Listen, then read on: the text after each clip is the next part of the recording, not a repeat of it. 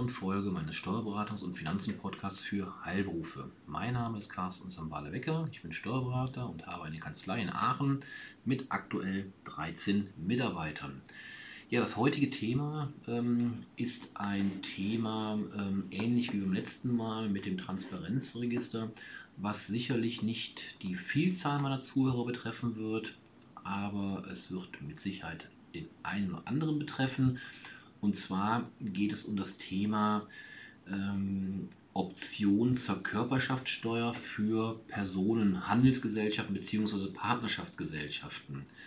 Ähm, es wird sicherlich nicht die Vielzahl, wie gesagt, betreffen oder interessieren auch vielleicht. Ähm, dann klicken Sie zur nächsten Folge sehr gerne. Ähm, aber nichtsdestotrotz, das ist ein Thema, was ja, den einen oder anderen schon interessieren dürfte. Und daher heute eine kurze Folge dazu. Auch diese Folge, ähnlich wie beim letzten Mal, dient natürlich nicht zur vollumfänglichen Information. Das geht gar nicht ähm, auf diesem Wege, sondern um Sie so ein bisschen anzuteasern, sensibilisieren für das Thema. Und wenn Sie dann Fragen haben, dann ist es sowieso notwendig, dass man diese im Einzelgespräch klärt. Ähm, wenden Sie sich gerne an mich oder an Ihren Steuerberater und dann sollte man die Themen individuell ähm, ja, besprechen. Ja, worum geht es? Ähm, ähm, die, ähm, also das BMF, Bundesministerium für Finanzen, hat bereits am 19. März 2021 einen Referentenentwurf für eine geplante Unternehmenssteuerreform vorgelegt. Ähm, die Bundesregierung hat diesen Entwurf am 24.03., also ein paar Tage später, beschlossen. Mittlerweile hat auch der Bundesrat ähm, dieses Gesetz tatsächlich verabschiedet und zwar am 25.06., nachdem der Finanzausschuss noch einige Änderungen oder einige ja, Anpassungen vorgenommen hat. Und ähm, ja, komme ich gleich zu auf die Anpassungen ähm, und den aktuellen Stand, mit dem wir uns jetzt beschäftigen.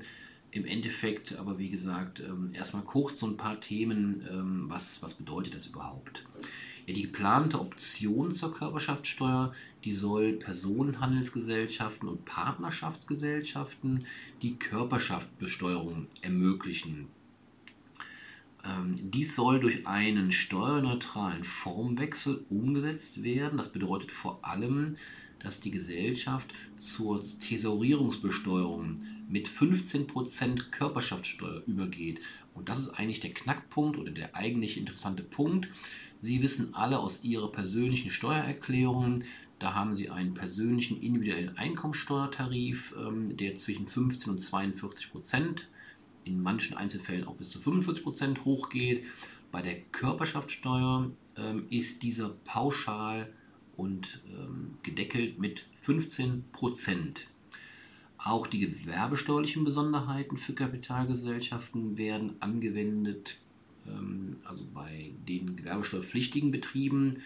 Das ist natürlich auch wieder eine Ausnahme bei einigen Betrieben. Also beispielsweise, wenn ich an unsere Pflegeeinrichtungen denke, da sind die natürlich von der Gewerbesteuer befreit, auch als GmbH. Aber wenn ich zum Beispiel an einen MVZ GmbH denke, also eine ärztliches GmbH, ähm, die wären ja grundsätzlich nicht von der Gewerbesteuer befreit und somit würde in solchen Fällen bei einer Kapitalgesellschaft auch der Freibetrag, den Sie so gemeinhin kennen, von 24.500 Euro wegfallen. Also ein vermeintlicher Nachteil. Ähm, ja, die vorhandenen Eigenkapitalanteile der jeweiligen Gesellschafter von der Partnerschaftsgesellschaft, die werden dem sogenannten steuerlichen Einlagenkonto gutgeschrieben. Das sind jetzt schon Details, äh, soweit will ich eigentlich gar nicht gehen. Ähm, das sollten Sie im Einzelfall dann mit Ihrem Steuerberater klären. Das gilt dann wiederum nicht für die Kapitalkonten, die als Fremdkapital zu qualifizieren sind. Ähm, diese würden als Gesellschafterdarlehen fortgeführt. Also wie gesagt, das sind schon Details, die sollten Sie im Einzelfall betreffen, wie die Umwandlung ähm, in Ihrem konkreten Einzelfall tatsächlich durchgeführt wird. Ähm, ja, was ist die Konsequenz? Die Gesellschafter der ehemaligen Partnerschaft werden somit ertragsteuerlich nicht mehr transparent mit ihrem gesamten Gewinnanteil durch den Einkommensteuertarif besteuert, sondern nur mit der Abgeltungssteuer bei einer offenen oder verdeckten Gewinnausschüttung bzw. unter den entsprechenden Voraussetzungen auf Antrag nach dem Teilentgeltverfahren. Was heißt das? Ähm, Grundsätzlich sagte ich ja eben schon, die Kapitalgesellschaft, also die nehmen wir jetzt mal die GmbH als klassische Kapitalgesellschaft an, die unterliegt einem Steuersatz Körperschaftssteuer. Also bei der GmbH ist Körperschaftssteuer das, was bei Ihnen privat die Einkommensteuer ist, also die Ertragssteuer. 15% ist da, wie gesagt, die, die Grenze, geht auch nicht höher. Ähm, sollten Sie gewerbesteuerpflichtig sein, kommen nochmal ungefähr 13% hinzu. Also Sie landen also in allem unter, knapp unter 30%. Aber gehen wir jetzt mal nur auf die 15% Körperschaftssteuer ein. Ähm, Sie, also Sie als Privatperson ähm, oder als Einzelunternehmen ähm, oder auch in der jetzigen Form, zum Beispiel bei einer GWR, ähm, müssen Sie Ihren Gewinnanteil natürlich entsprechend mit Ihrem Steuertarif, mit Ihrem privaten versteuern. Ähm, das kann hochgehen bis zu 45% Ähm, bei der GmbH ist das wie gesagt nicht der Fall. Da wird dann der Gewinn pauschal mit den 15% Körperschaftssteuer belastet. Und dann ist es aber so, das muss man einfach wissen, ähm, das ist schon ein, ein wesentlicher Unterschied zwischen der Körperschaft oder der ja, Körperschaft äh, bzw. der GmbH und ihrer jetzigen vielleicht Personengesellschaft. Ähm, alles das Geld, was die Körperschaft, also die GmbH, erwirtschaftet, bleibt im Eigentum der GmbH. Das heißt, also Sie können sich nicht, wie Sie es bisher äh, vielleicht machen, wenn Sie mal privat Geld benötigen für einen Urlaub, für eine neue Heizung, für eine Dachreparatur, was auch immer, ähm, können Sie nicht hingehen aufs Bankkonto oder ans Bankkonto und sagen, ich nehme eine Entnahme, ähm, sondern das ist bei der GmbH, ich nenne es mal ein bisschen formalistischer. Ähm, da gibt es andere Möglichkeiten, aber so einfach ist es dann doch nicht mehr. Wenn Sie also Ihre GmbH dann endgültig Geld entziehen wollen, das heißt, Sie wollen es privat verwenden, dann müssen Sie eine sogenannte, grundsätzlich eine sogenannte ähm, Gewinnausschüttung ähm, ja, formulieren. Ähm, das heißt, der erwirtschaftete Gewinn wird an Sie ausgeschüttet und das wird dann mit 25% pauschaler Abgeltungssteuer ähm, in, in der Regel besteuert. Es gibt da, was ich eben sagte, ein sogenanntes Teileinkünfteverfahren. Gehe ich jetzt nicht weiter darauf ein, nur dass wir es mal gehört haben. Da ist die Besteuerung etwas anders. Aber der Grundsatz ist eben diese sogenannte Abgeltungssteuer. Das heißt also, auf der ersten Ebene zahlt die GmbH erstmal ihre eigene Ertragssteuer, 15%, plus gegebenenfalls noch Gewerbesteuer. Und auf der zweiten Ebene, so nenne ich es einfach mal, wird dann, wenn das Geld an Sie privat ausgeschüttet werden soll, nochmal 25% werden Ihnen dann belastet. Also nicht der GmbH, sondern Ihnen. Und ähm, ja, so kann das Geld dann quasi von der GmbH an Sie privat ausgezahlt werden. Natürlich gibt es noch weitere Möglichkeiten, wie zum Beispiel kurzfristige Kapitalbelastungen über ein Verrechnungskonto. Ähm, oder zum Beispiel ein Gesellschafterdarlehen. Natürlich gibt es da auch Möglichkeiten, aber um es endgültig der GmbH zu entziehen, die Liquidität, ist eben eine Gewinnausschüttung der Standard. Ähm, ja, die Besteuerung als Kapitalgesellschaft hat aber nicht nur Vorteile, wie man sich vorstellen kann.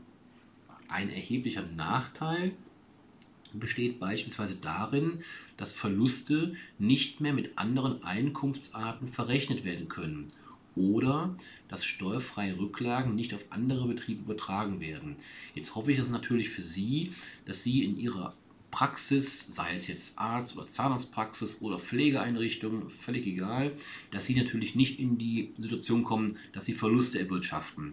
Sollte das aber sein, warum auch immer, Stichwort Corona, Stichwort Hochwasser, was auch immer, dann hätten Sie bei der GmbH den Nachteil, diese Einkünfte, diese negativen Einkünfte, also Verluste, sind nicht mehr verrechenbar mit anderen Einkünften. Wenn Sie zum Beispiel den Fall haben, Sie sind als äh, Einzelpraxis, egal ob es Zahnarzt, Arzt, Pflegeeinrichtung, Logopäde, völlig egal, Sie erwirtschaften einen Verlust und haben aber nebenbei noch ähm, beispielsweise Einkünfte aus Vermietung und Verpachtung, weil sie eine Immobilie vermieten, daraus erzielen sie Gewinne, dann könnten sie das teilweise, also, also könnten sie miteinander verrechnen. Diese, diese Teile, diese Einkunftsteile, Vermietung und Praxis. Bei der GmbH ist das, wie gesagt, nicht mehr der Fall, weil die GmbH steuerlich für sich betrachtet wird. Also ein möglicher Nachteil. Betrifft sicherlich auch nicht jeden, aber sollte man einfach wissen. Ähm, ja, mehr will ich auch dazu gar nicht, gar nicht sagen, weil ähm, das sollte nur mal so ein, so, ein, so ein, grober Überblick sein. Wie gesagt, Sie können sich also ähm, wie eine Körperschaftssteuer, äh, wie eine Körperschaft behandeln lassen steuerlich Und ähm, jetzt hatte ich eben erwähnt, mittlerweile ist das Gesetz also auch endgültig über den Bundesrat verabschiedet worden.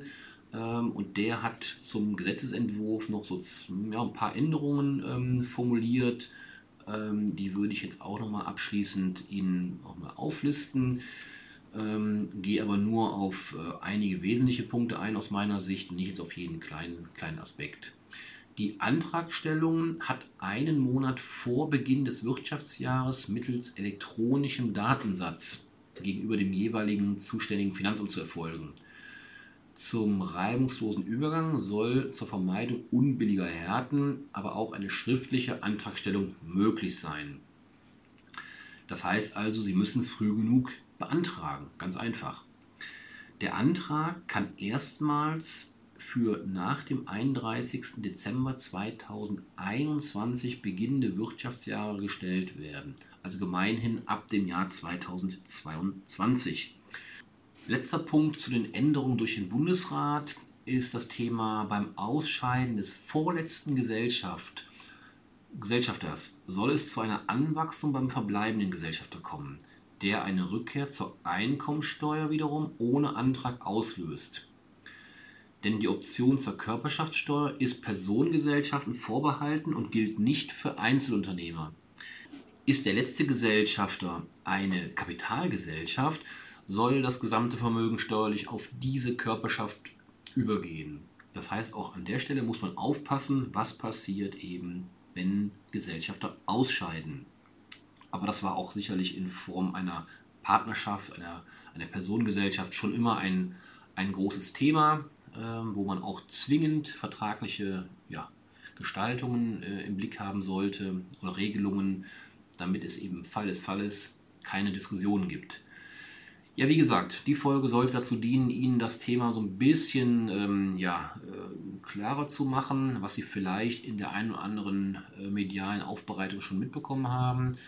Ähm, ich hoffe, ich konnte Sie ein bisschen sensibilisieren, anteasern. Wenn Sie Fragen haben, sollten Sie sich gerne natürlich an mich oder an Ihren Steuerberater wenden, damit er vielleicht auch in Ihrem individuellen Fall äh, mit Ihnen gemeinsam die richtige Strategie ähm, ja, diskutieren und besprechen kann.